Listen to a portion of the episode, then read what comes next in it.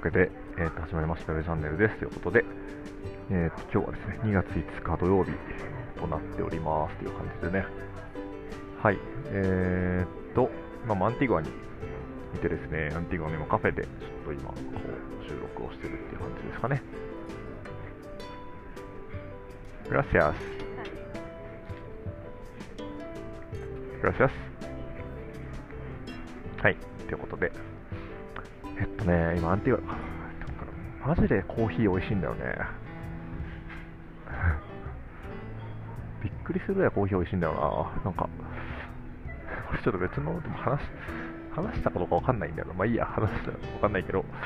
カフェがめちゃめちゃコーヒーが美味しくて、まあ、ブラックで基本飲むんだけど、まあもうね、ちょっと、ちょっと、有名なカフェみたいなところに来てて、ブラックコーヒーを今から飲むので、すごい楽しみですね。はい。なんか、なんだ味がすげえするんだよな。なんかスープ飲んでるみたいな気分になるんだよね。コーヒーだけど。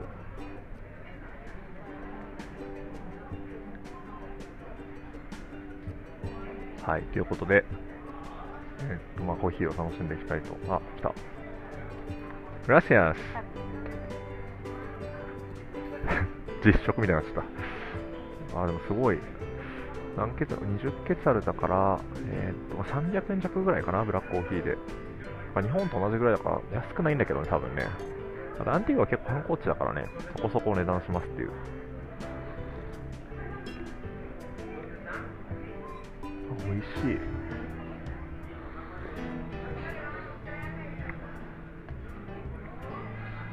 あー、美味しいななんか酸味が強いコーヒーがあんま多くない感じがするかな本当うん、美味しい。はい。というわけで、まあ、そうですね。えーと、そうだな、ちょっとアップデートとして、話したトピックあるんだけど、それを後で話すとして、まあ、アップデートとしてはね、なんだろう、最近で言うと、あ1週間、まあ、グアテマラで、はい、スペイン語クラス取りまして、今、はい、ガシガシ勉強してますけど、サルサのレッスン取ったりとかしてね、ちょっと今日もサルサ、夜バーに行って踊り行こうかなと思いますが、なかなかこうね、初心者なので結構、あの、声かけるのに躊躇しながらなんですけど、今日は楽しめたらいいなと思ってます。昨日も金曜日だったんですけど、クラブに、クラブとか、サルサバーに行っててですね、まあ、たまたまこっちでちょっと出会った日本人の方とか何人とかと一緒に行って、はい、楽しんでましたって感じですかね。なんかね、みんな結構ノリが良くてすごい楽しいね、なんか。あの、昨日行ったらすげえなんか、団体で、なんか、6人ぐらい、6、7人ぐらい、結構、年多分4、50代ぐらいなんだけど、の人たちでガンガンクラブで踊ってて、その中に混ぜてもらって踊るみたいな。私は結構ね、そうだね、結構好きなんだよね、踊るの。はい。なんかけ、まあ、音楽とそうだね、ヒップホップも好きだし、体を動かすのがすごい好きなので、あの、すごい好きですね。で、なんか昨日結構日本、こっちに来てる日本人割とクレイジーな人多いんだけど、いい意味でね。その人たちもなんか、基本さ、昼間は割と私もなんか結構真面目な顔してるというか、真面目そうな話とかしてるから、あ、結構なんかそういうのも好きなんだね、みたいな、そういう感じで、あ、そうなんだよね、みたいな。ので、まあ仲良くなれて嬉しかったですっていう感じではあったかな。っていうのと、あとなんかあったかな。そんな感じか。まあ一旦そんな感じかな。はい。まあ、それはそうと、えっと、今日話したかった話が1個あってですね、あのー、YouTube ちょこちょこ見て、まあ、結構見てんだけど、YouTube でね、えっと、これもし機会があったら見てほしいんですが、あの、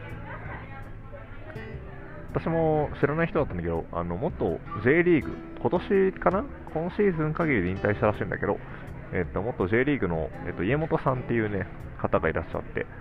えっと、J リーグの審判のね、審判やってた家元さんって方がいらっしゃって、まあ、サッカー詳しい人だと、結構なんか家元劇場って言われたりとかしてね、あのこれはちょっと揶揄されてるんだけど、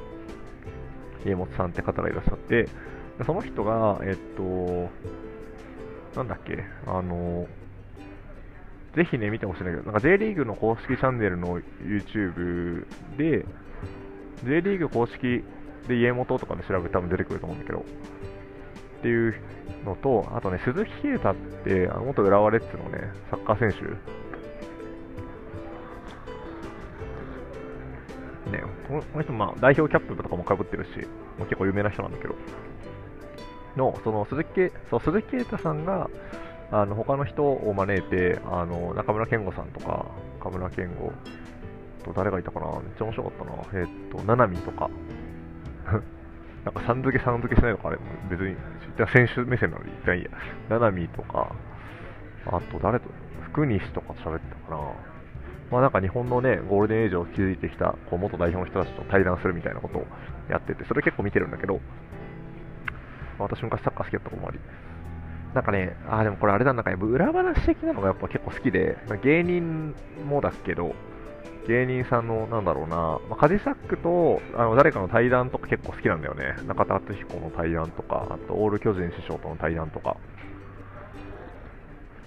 ちょなんか普段見えてないところでの苦悩とか、あの時何を思ってたのかとか、やっぱり一流の人たちがね、なんかどういう苦しみがあって今ここに至ってるのかみたいなやっぱストーリーが結構すごい面白いなと思って、そういうの結構見てるんだけど、なんかそれで結構鈴木啓太のチャンネルも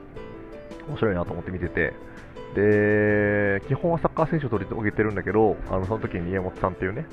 えっと、元審判の、えっと、今年引退した審判の人が出てて、話してて、あのね、なんかすげえなって思った。なんか、サッカー選手と比べられないけど、なんかサッカー選手以上に、審判ってすげえ仕事だなって思ったんだよね。っていう話を今日はしたいなと思って。なんかね、で、まあ、そっか、ちょっと湯本さんの話をすると、湯本、さんはもともとサッカーを、まあ、やってて、サッカー好きで、やってるんだけど、中学生、高校生ぐらいかな、高校生ぐらいでなんか内臓の病気を発症してしまったらしくて、なんか練習中に血吐いちゃったりとか、ってぐらい結構悪かったんだって。でもサッカー選手やめた方がいいですって、ドクターストップかかっちゃって、だけどなんかサッカーは好きで、なんか、まあでもコーチするのもなんか違うなとかしっくりこないなとかいろいろ思ってたらしくて、その時にね、あの、まあ、昔やった、なんか審判やった時の記憶、結構楽しかったって思ったらしいんだよね。だからそれをちょっと思い出して、あの、審判をやってみようってことでね、あの、始めたらしいんだけど、イモさんは本当 J リーグ屈指の、あのー、やっと国際審判の資格も持ってるから、あの国際の親善マッチとか、ワールドカップも出てるのかな？あのとかすごいそういうところでね、あの笛を吹いてる人ですと。で、なんか、まあ彼らのね、喜びとしてはなんかすごい、まあ、サッカーもともと好きだから、なんか目の前で、なんかそんなすごい、こうね、人たちのプレーを見れるっていうのはすごいやっぱ面白い、面白さの一つだよとか、特等席で見れるっていうの言ってて、それはそれで楽しそうだなって思ったんだけど、一方でやっぱね、彼らが抱えているものというか、Gracias. Ah, qué rico. sí.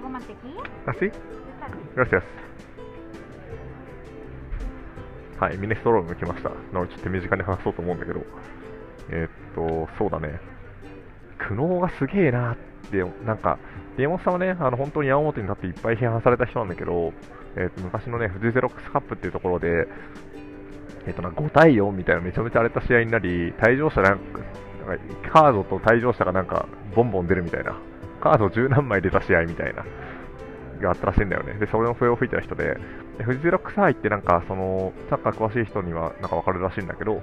かその、その1年の始まりの試合なんだって。あの、一番最初にやる試合だから、結構その年、1年間の審査というか審判の基準を示す試合であるっていう。だから結構、グラシアス。結構その年は、だから、なんだろうな。うまっ。年はだか審判、審判もさ、なんかこういう J リーグとか、なんかサッカー作っていく立場。だから海外のリーグと比べて、まあ、日本の国内リーグどうなんだっけってことを考えながら、まあ、審判の基準作ったりとかするんだよね。で結構だから、なんか未熟な審判とか、審判が未熟な国とかだと、まあ、結構笛をどんどん吹いていくみたいなスタイルで、ファール、ちょっとでも動いたらファール取るしとか、ちょっとでもこう、なんか、あ、ちょっとでもこうね、あのー、蹴ったりとかしたらファール取るしとか、あのー、ね、ちょっとでもこうキックする前に動いたらそれやり直しにするとか、家元さんの時代はちょうどそれが結構激しい時代だったらしくて、なんかもうコントロールしますっていう審判が。からその基準に沿ってやってもらうために、まあ、どんどん笛吹くし、どんどんファールもこうカード出していくしみたいな、カードとかレッドの基準こうだよって示そうとして、まあ、やったらしいんだけど、まあ、それで荒れに荒れて、なんか中に選手が、試合終わった時とかに選手が中になだれ込んで抗議しまくるみたいな試合になったらしくて、で、なんか家元さんはそういう結構山本に立つから、なんか家元劇場とか言われてね、また家元かみたいなこと言われてやり続けるみたいな。で、彼もね、若かったって反省してはいるんだけど、っていう感じなんだけど、でもね、なんか審判のすごい大変だなってところは、まあなんか、うん、ある意味こうさ、なんかジャッジをするってなんだろうな、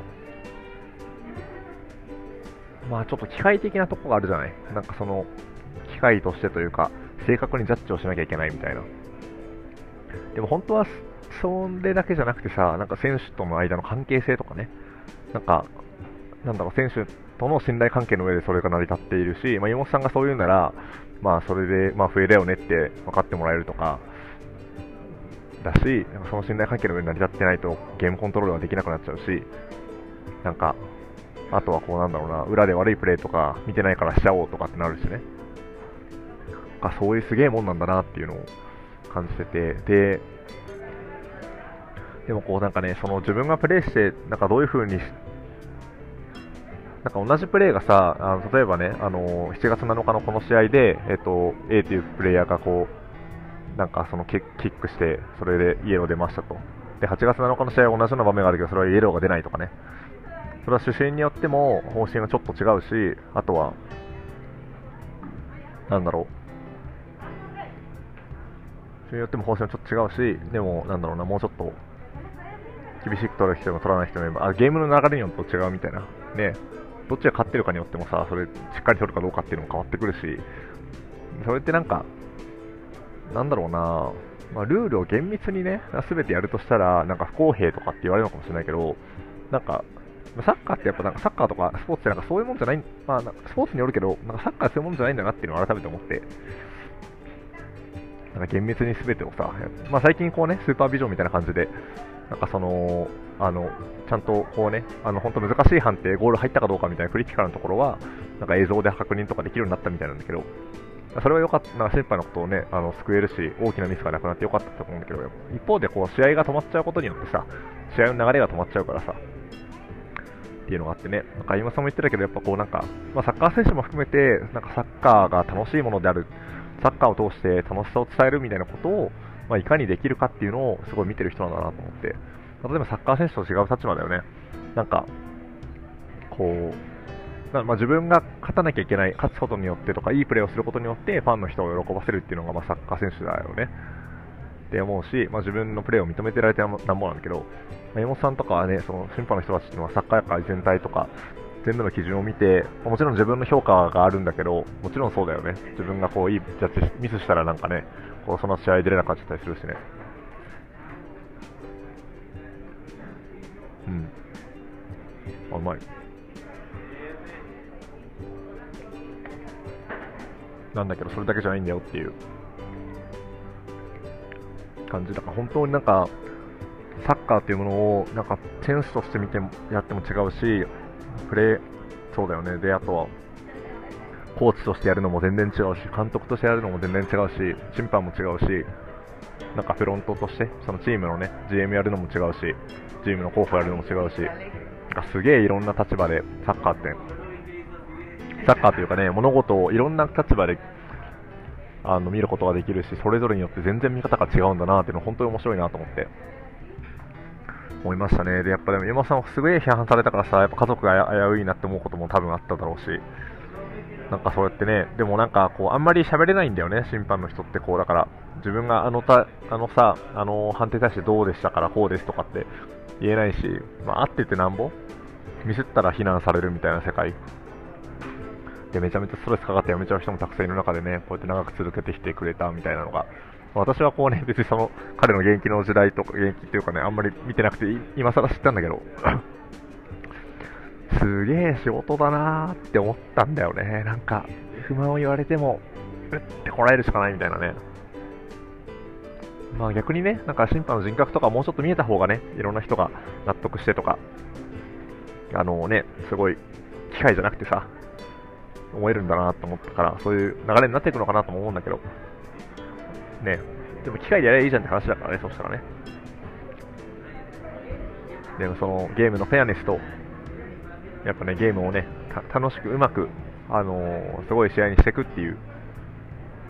そう。やっぱでも、審判によって本当試合が変わるって言ってて、やっぱちゃんとあの自分が抑えるところだけ抑えて、あとは自由にやってもらえたらいい試合になるなって思う試合もあるし、あの厳しめにいかないとね、荒れちゃうなって試合もあるなとかって、やっぱ自覚しながら笛吹いてるし、本当に責任感がある人たちだなって思うしね。私も自分でさ、あの高校までサッカーやってたから、まあ、中学校とか高校でさ、まあ、自分が試合出てない時とか、ね、まあ、出身はあんまないけど、腹心だからこうラ、ライン際だよね、オフサイドどうかみたいなのを見て出すみたいなのやってたけど、微妙なのはやっぱちょっと取れないなとか、やっぱでも自分がこうね、後で批判される恐怖とかね、特に先輩の試合とかやってたりとかするとね、批判される恐怖とかの方が大きかったりとか、したしね、すげえ。いやー、あれを生涯続けるのはやばいなーって思ったんだよね。だからすげえリスペクトだなまあね、そういう仕事ってね、なんか、まあ、サッカー代表されてるけど、それだけじゃなくて、いっぱいあると思うんだけど、そうだなと思いました。ちょっと料理が閉めちゃうんで、冷めちゃうんで、以上にしたいと思います。はい、以上、ペペチャンネルでした。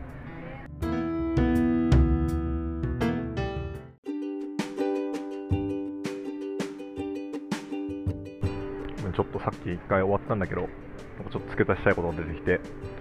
なんか、また喋ってんだけど、なんかね、その家元さんを見てて、なんかすげえ人間性が高いなというか人間らしいなって思ったんだよね。なんかどういうものなのか。やっぱなんかそれだけ苦労してきたりとか、いろんな批判を受けてきたからこそ、